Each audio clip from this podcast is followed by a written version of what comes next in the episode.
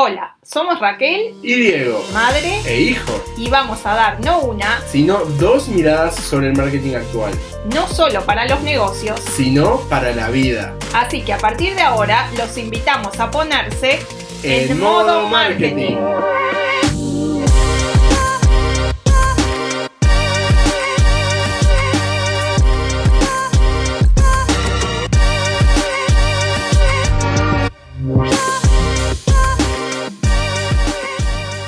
Buenas, buenas. Hoy estoy muy, pero muy contenta de tener acá conmigo a un amigo experto también en marketing digital, especializado y muy especializado en email marketing, que se llama Hernán Litvak. Y lo primero que voy a hacer es dejarlo a Hernán que se presente. ¿Cómo estás, Hernán? ¿Qué tal, Raquel? Bueno, la verdad que el gusto es mío. Hace muchas ganas, hace mucho tiempo que tenía ganas de estar acá eh, con todos ustedes y con vos en, especial. Así que sí, digamos, marketing digital es algo que, que, me encanta, que respiro desde, desde que tengo uso de razón. Y bueno, y estos últimos años en todo lo que es la parte de marketing automation especialmente en email marketing. Así es. Pero contá un poquito más eh, sobre vos, Hernán, y sobre todo sobre ICOM, porque Hernán es cofundador de una plataforma de email marketing automation que se llama ICOM que funciona y tiene oficinas en muchos países de Latinoamérica. Bueno, y quisiera que nos hables un poquito de ICOM, Hernán, antes de ir a las preguntas específicas del tema. Les cuento un poco. Somos dos socios. Yo soy cofundador junto con Leonardo Feigenbaum. Eh, la realidad es que, ante todo, creo que somos emprendedores. Somos compañeros de secundaria de, Escuela Técnica ORT, eh, acá en Buenos Aires. Y bueno, ya en temprana edad este, nos pusimos a desarrollar soluciones sobre Internet. Y bueno, y una de ellas, una de esas soluciones, uno de esos emprendimientos que teníamos, requería eh, trabajar con grandes volúmenes de base de datos hace muchos años atrás. La realidad es que no teníamos en ese momento herramientas o no habían o no encontrábamos herramientas para monitorear cada una de las campañas, para poder ver qué es lo que sucedía con las campañas de email marketing particularmente, y desarrollamos nuestra propia herramienta. Y con el correr de los años, algunos clientes nos empezaron a preguntar, bueno, pero ¿cómo hacen para gestionar esos volúmenes de información que tienen? ¿Cómo hacen para monitorear las campañas? ¿Cómo hacen para trabajar con email marketing? Y algo que se convirtió en una necesidad en ese momento, hoy es la razón de ser de nuestra compañía.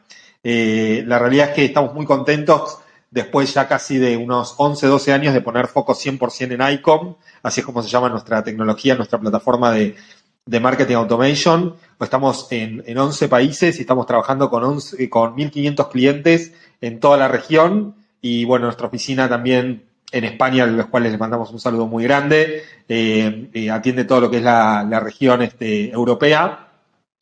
Y la realidad es que eh, muchas veces, Raquel, hemos hablado de compartir muchas experiencias y la casuística que, que te da el poder estar en contacto con tantos clientes es lo que eh, nos nutre día a día. Es decir, algo que hace bien un banco que lo pueda aprovechar una marca de moda, algo que hace una marca de moda que lo pueda aprovechar una tienda de e-commerce de retail, algo que hace bien un retail que lo pueda aprovechar un medio de comunicación. Bueno, es algo que nos encanta.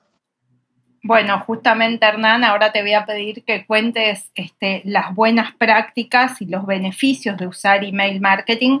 Eh, de hecho, acá ya en modo marketing hemos tenido algunos episodios hablando de este tema porque es un medio de comunicación que algunos dan o dieron por muerto en algún momento, pero está más vivo que nunca y es uno de los medios que trae más retorno sobre la inversión obviamente por su bajo costo en relación a los resultados que se obtienen.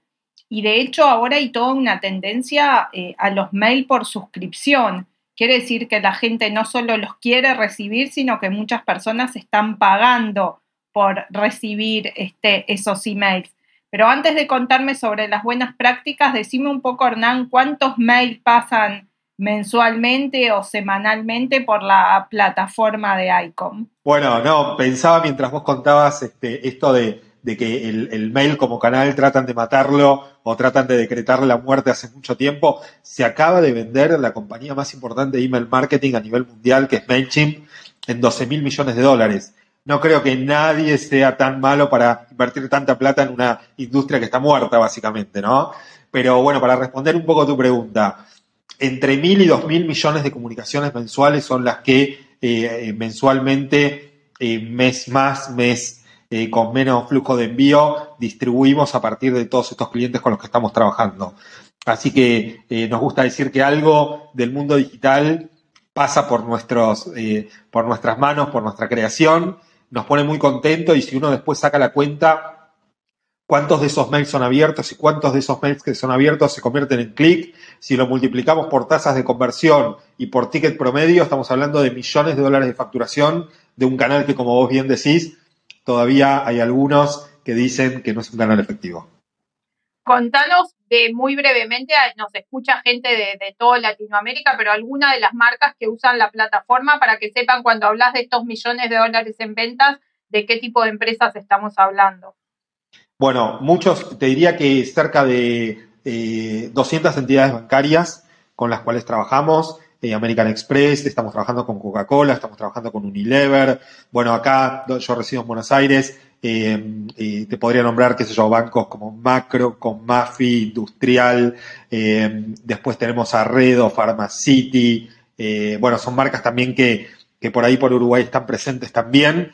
Eh, y, después, eh, bueno, también mucho todo lo que es la parte de retail, consumo masivo, eh, Sencosud, eh, Wong en Perú, bueno, medios de comunicación. Realmente hay, es un cross tan grande de industrias que tendríamos que, bueno, marcas de moda es una de las categorías principales con las cuales trabajamos, con Jasmine Chevar, con Prum, con Gola, Etiqueta Negra, Cosiu, Coherencia, Rapsodia. Contame, Hernán, ¿por qué sentís que esas marcas o empresas eligieron ICOM, eh, habiendo muchas plataformas de mail internacionales, digamos, y después sí ya vamos de lleno a, lo que son las buenas prácticas o las recomendaciones de cómo usar el email? Bueno, perfecto. vamos por la primera pregunta. Yo creo que eh, más allá de ser una empresa tecnológica, nosotros balanceamos eh, mucho todo lo que es la calidad del servicio con la tecnología. Es decir, eh, como premisa básica uno tiene que tener una herramienta de, carácter de world class, ¿sí? de clase mundial. Es decir, nuestra tecnología hoy por hoy, por volúmenes de envío, por capacidad eh, tecnológica y por niveles de seguridad informática, estamos compitiendo con las herramientas seguramente que, eh, que hasta las podemos nombrar, ¿no? Pero digo, todos los módulos de marketing de SAP, de Oracle, de Salesforce y demás. a partir de ahí, lo que creo que tenemos es una capa de conocimiento y una capa de customer success que muy pocas empresas las tienen hoy a nivel global. Es decir, nos encanta lo que hacemos, por empezar. Creo que la mano del founder o de los fundadores que esté presente dentro de la organización estimula enormemente a los equipos y estamos todo el tiempo capacitándonos y capacitando a nuestros equipos para que una recomendación, digamos, a, veces lo que sucede es que los departamentos se los reconoce como el departamento de soporte, ¿no? Entonces digo, bueno, soporte es si uno tiene alguna dificultad, pero ¿quién te ayuda a hacer crecer tu métrica? ¿Quién te ayuda a tener una mejor estrategia? Bueno, el que conoce muy bien su tecnología, aparte el que tiene mucho amor por lo que hace y el que transpiramos el marketing digital. Bueno, eso es lo que tratamos de que las más de 75 personas que que somos en la compañía eh, puedan eh, de alguna forma compartir con, los clientes con los que día a día se conectan. Bueno, nos venimos haciendo desear con las recomendaciones, así que quiero que ahora nos cuentes eh, si tuvieras que decir o elegir cuáles son estas tres buenas prácticas que sí o sí deben hacerse o implementarse a la hora de usar el email para realmente lograr buenos resultados, ¿cuáles dirías que son? En primer lugar, eh, creo que a todos los que eh, están escuchando, una buena marca es eh, un buen sinónimo de que las campañas medianamente van a estar bien. ¿sí? Es decir, ¿quién es el nombre del que envía? el from, ¿viste? Cuando te llega un mail, que no es lo mismo que diga Coca-Cola o que diga una marca que vos no la conozcas. Ahora, ¿hay que ser Coca-Cola para que alguien abra un mail? No, necesariamente no, no es una condición eh, excluyente para eso. Es importante que sea reconocida para el suscriptor. Entonces, una buena práctica, te diría que casi hoy por hoy es una práctica así excluyente, que podamos tener el, registro y el opt-in de la persona que está eh, siendo receptor de nuestras comunicaciones. Es decir, hoy ya no alcanza eh, solamente con tener una buena marca, sino que tenemos que tener el consentimiento, el permiso y la anuencia de nuestros suscriptores para poder recibir las comunicaciones. A partir de ahí, la segmentación es clave, bien, es decir, qué le estoy enviando a quién. A veces uno confunde la segmentación con la personalización. Eh, son íntimos amigos, pero no son lo mismo. A veces yo doy este ejemplo. Podemos segmentar muy bien un público y podemos no personalizar la comunicación. Entonces, segmentamos muy bien la base de datos, pero le hablamos a todos por igual. O le hablamos a todos eh, eh, con el, no sé, el famoso hola Hernán, ¿cómo estás? Y no segmentamos la base y la propuesta de valor es la misma para una persona que tiene un ticket promedio de unos 50 dólares o de uno que tiene un ticket promedio de 5.000. Entonces, buenas bases de datos, que el dato esté vivo. No nos alcanza con una base de datos de hace 10 años. Eh, en email marketing es muy importante tratar de trabajar mínimamente con una segmentación de clientes activos o de usuarios activos de los últimos seis meses. Te diría que los últimos 90 días es el ideal. Y si lo podemos bajar a 30 días, mucho mejor también. Así que registrar al, usuario, ser muy claros con, lo que va a estar recibiendo, activar ese contacto, darles una muy buena bienvenida, segmentar, personalizar y hacer un seguimiento de las campañas para hacer un auténtico data-driven marketing. ¿Y qué, podrías decir de la frecuencia de envío de los mails? ¿no? Que es algo que muchas veces la gente se pregunta, bueno, mejor que mande pocos una vez por mes para que me lo abran, o una vez por semana, o mando todos los días. ¿Cuál es tu experiencia con las marcas que trabajan? Bueno, lo cierto es que eso depende mucho de cada industria. Bien, es decir, eh, hay industrias, eh, de repente un retail necesita eh, o un medio de comunicación, probablemente te mande una comunicación todos los días. Si estamos hablando de una, tal vez una industria como puede ser venta de camas, de colchones y demás, bueno, uno cuando ya hizo una compra grande, probable, o automotrices, bien, cuando ya hice la compra, tendrían que variar la comunicación y tendrían que seguir a servicio, no a venta de producto de un auto particularmente. Y después te lo conecto con lo último que dije, que es un término que, seguramente a vos te encanta igual que a mí, que es ser data driven o data driven, que es dejarse conducir por los datos. Entonces, mi opinión personal o tu opinión, que es tan válida como la mía, eh, yo te diría, la guardamos en una cajita, la dejamos de lado y vemos la información de los datos de resultado de las campañas. Envío todos los días. Soy muy insistente con mis consumidores, pero tengo tasa de apertura del 20%, la tasa de removido está por debajo del 0,1% y la tasa de clic sobre apertura está en el 15%, me parece que no hace falta ni siquiera leer qué información eh, contiene el newsletter porque lo que nos está diciendo es los receptores quieren recibir esta comunicación, la están abriendo, no se están removiendo y tiene engagement porque hay clics. Así que lo que digo es dejemos de las opiniones personales de lado y veamos los datos a ver qué nos dicen.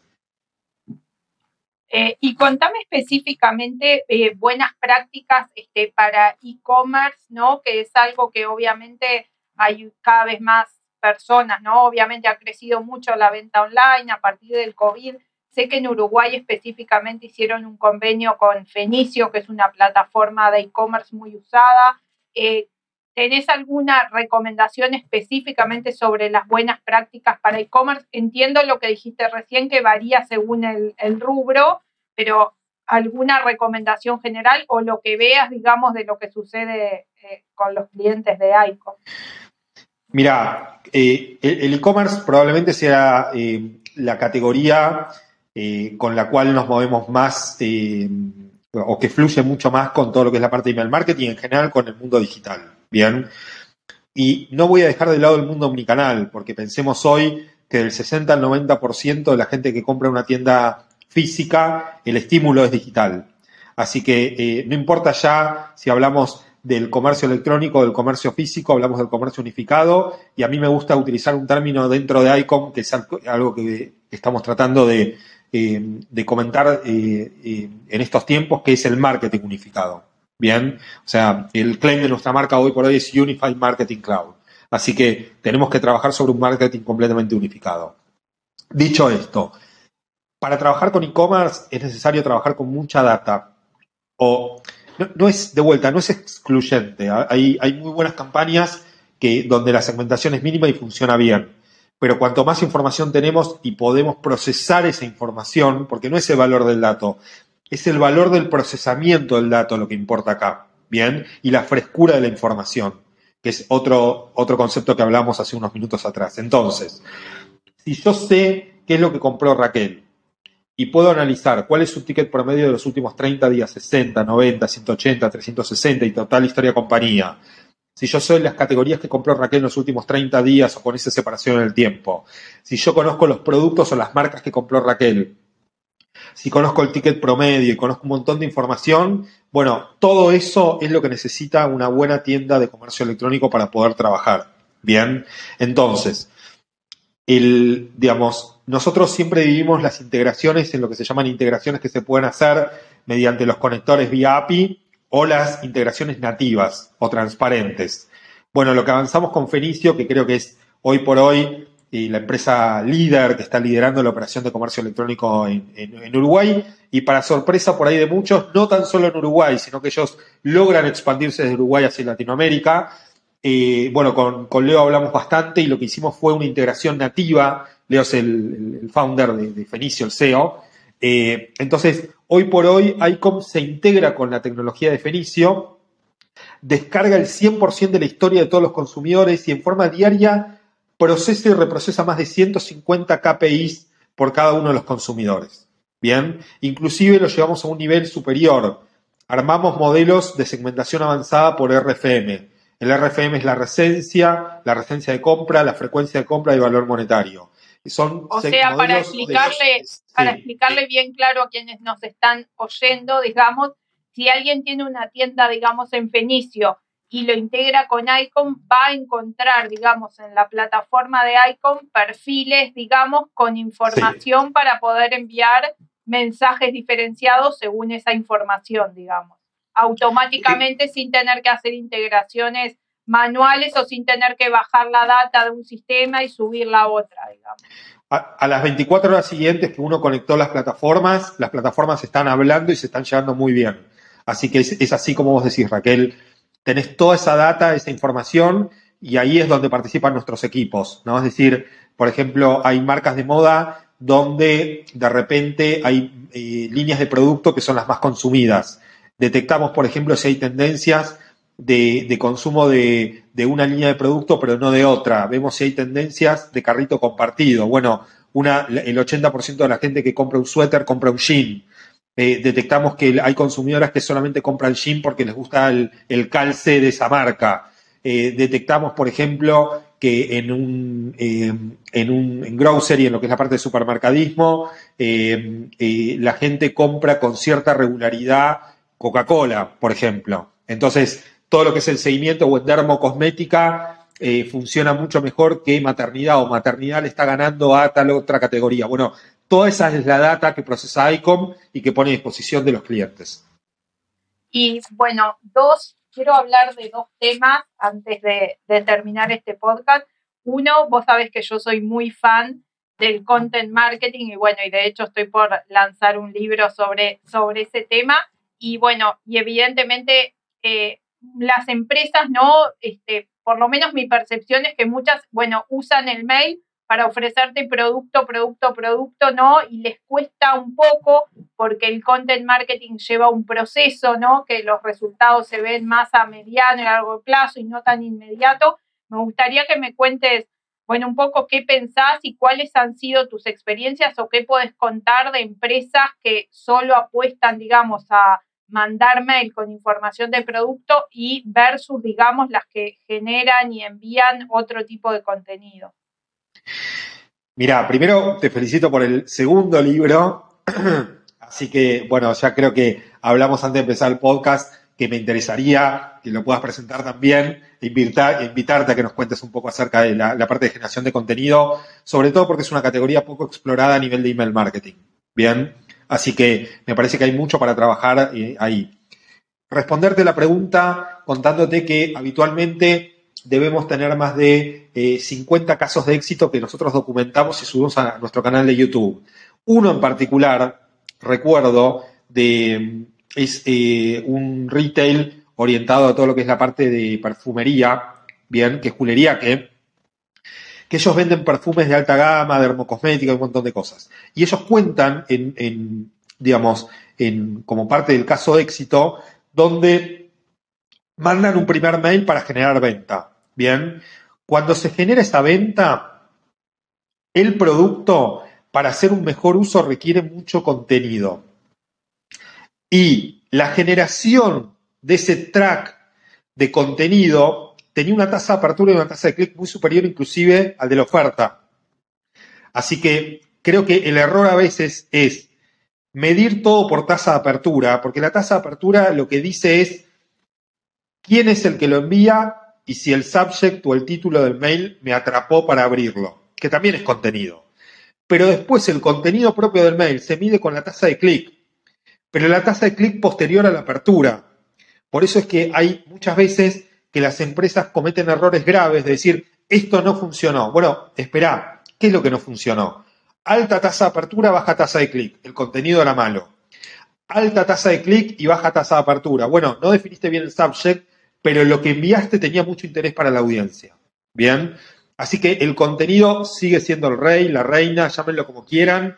Es, es increíble cuando uno ve una, eh, y nosotros hacemos mucho dentro de nuestros webinars para poder explicarlo. Bien.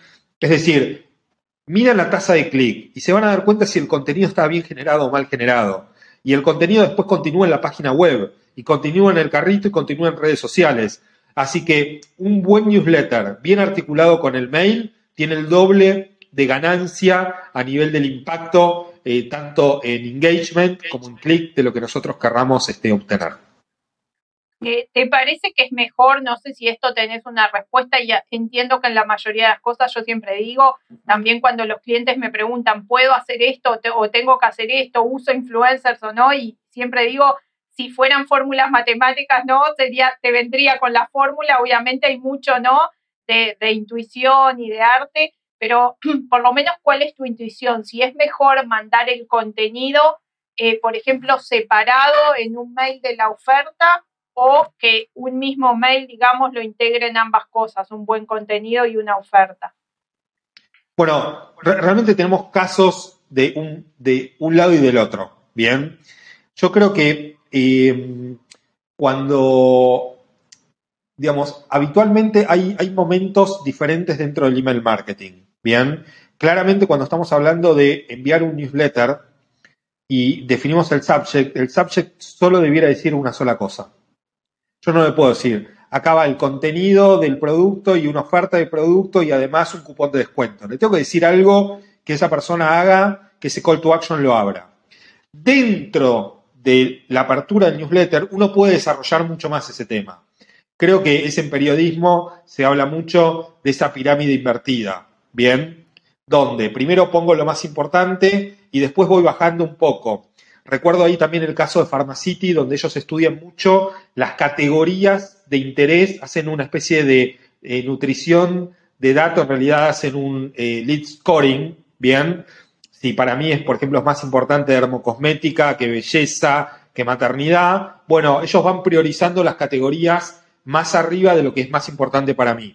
Al final de todo, si nada me interesó, bueno, ellos ponen ofertas de carácter general. Entonces, mixar un poco el contenido con ofertas, yo lo veo como algo poderoso. Y hace un ratito hablabas del emisor, ¿no? De, del mail y hablabas de, bueno, no todos claramente son Coca-Cola o son Pharmacity. ¿Qué, ¿Qué sentís? Hoy veo que hay una tendencia a nivel mundial, es que aunque sean grandes marcas, el emisor del mail no sea Pharmacity, sino que sea de repente Hernán de Pharmacity, ¿no? O bueno, o, un nombre de una persona. Eh, ¿Cómo estás viendo esa tendencia? ¿Te parece que es un sí absoluto? Ah, o, que igual depende eh, si, si es una marca, digamos, más importante y muy conocida, el emisor debe ser la marca y esto aplicarlo a empresas más chicas, que el emisor sea el, nombre y un apellido de, de una persona. ¿Qué opinas? Es una muy buena pregunta. Primero, yo ahí te respondo con ser sinceros con el, con el receptor. Bien. Es decir, para mí lo que lo- la importancia es la construcción sobre la marca, o por lo menos lo que toda mi vida hice y lo que, lo que creo. Bien, creo que lo que estás nombrando tiene más que ver con el B2B, bien, donde de repente te dicen, eh, Hernán de tal empresa te está enviando tal o cual cosa. Pero definitivamente eh, me parece que la, la ganancia está en la construcción de la marca y eh, donde tenemos que tener, creo que mucho cuidado es en no mentirle a la audiencia respecto de quién está enviando, porque finalmente que cuando uno pone el nombre dice Hernán de y abajo dice te podés suscribir a este newsletter, es utilizar una plataforma para envíos segmentados, pero masivo, en un mail que se sabe que no es Hernán el que está por detrás. Si lo estamos haciendo de esa forma, tenemos que ser muy claros, ¿bien?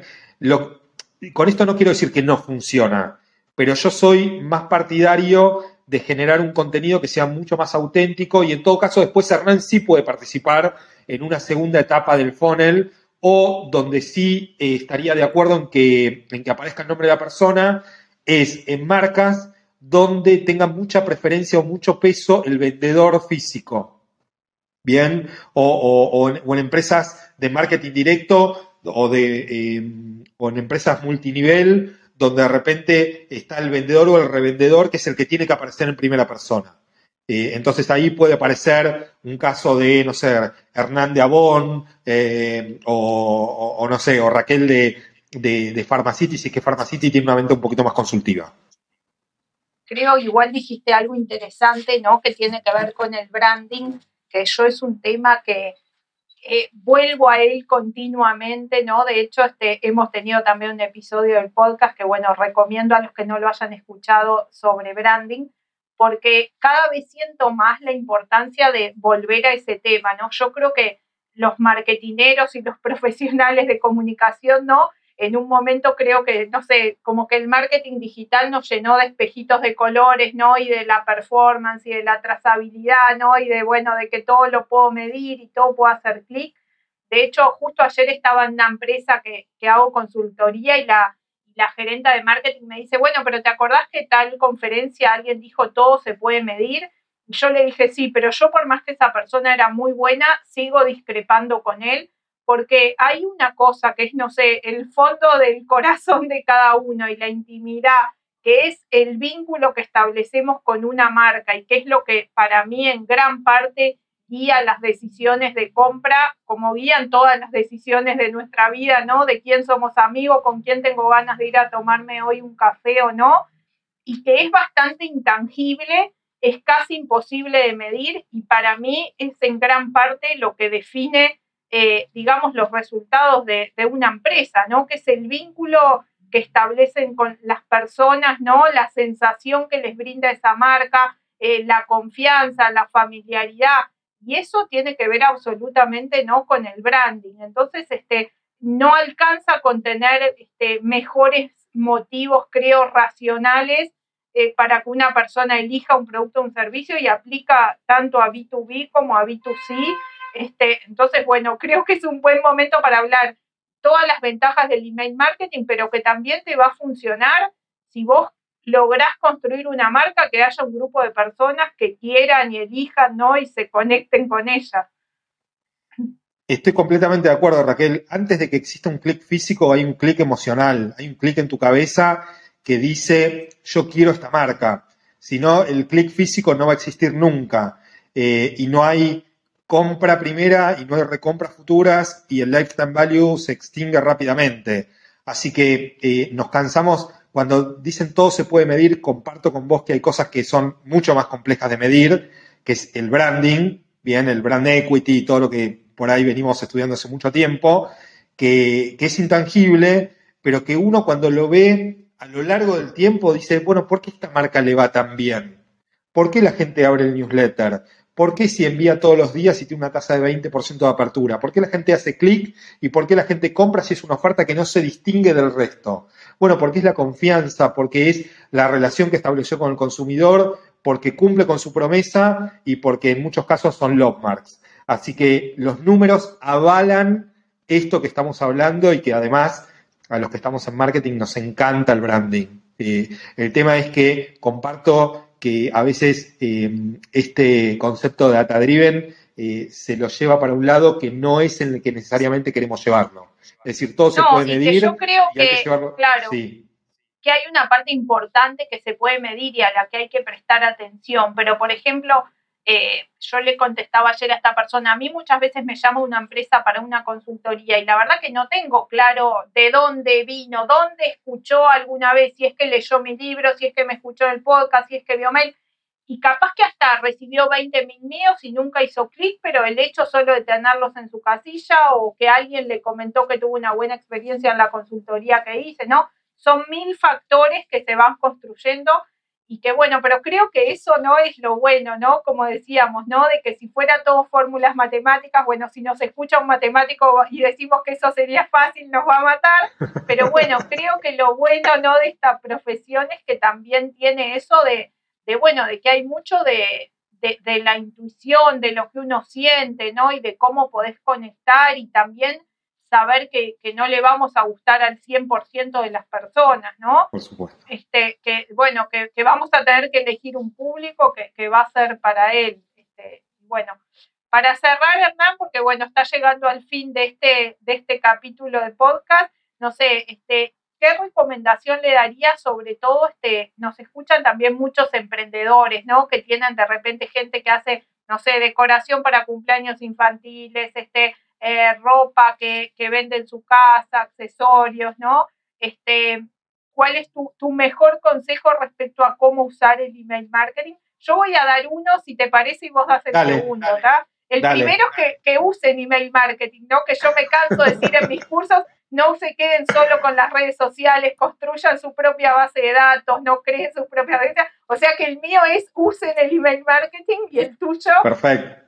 el mío era el mismo porque en definitiva me parece que primero los canales no compiten, no es que si uno está haciendo redes no tiene que hacer email marketing, si es uno hace usa Google no tiene que usar Facebook, los canales son amigos, son complementarios. Y estamos entrando en una fase bastante compleja de lo que son las, eh, las cookies de terceros que están desapareciendo en el mundo y las empresas empezaron a tomar una enorme conciencia respecto a la importancia de sus bases de datos de cómo gestionan la comunicación en forma directa sin intermediación con sus consumidores. Bueno, el email marketing es un canal y los canales raramente se reemplazan. WhatsApp no reemplaza email marketing, Web Push Communication no reemplaza WhatsApp, Google no reemplaza Facebook, así que cada vez que se crea un nuevo canal en el mundo le damos la bienvenida y lo ponemos dentro de un grupito de muy amigos canales, así que eh, los invitamos a que hagan uso del canal porque creo que cuando vean las estadísticas, los clientes van a estar muy contentos de recibir sus comunicaciones y los números lo van a acompañar. Bueno, muy bien. Bueno, muchísimas gracias, Hernán. Bueno, nos quedan mil temas para charlar, así que seguramente ya volverás a otro episodio de Modo Marketing a seguir este, compartiendo buenas experiencias. Chao, gracias, Raquel. Chao, chao. Saludos a todos. Thank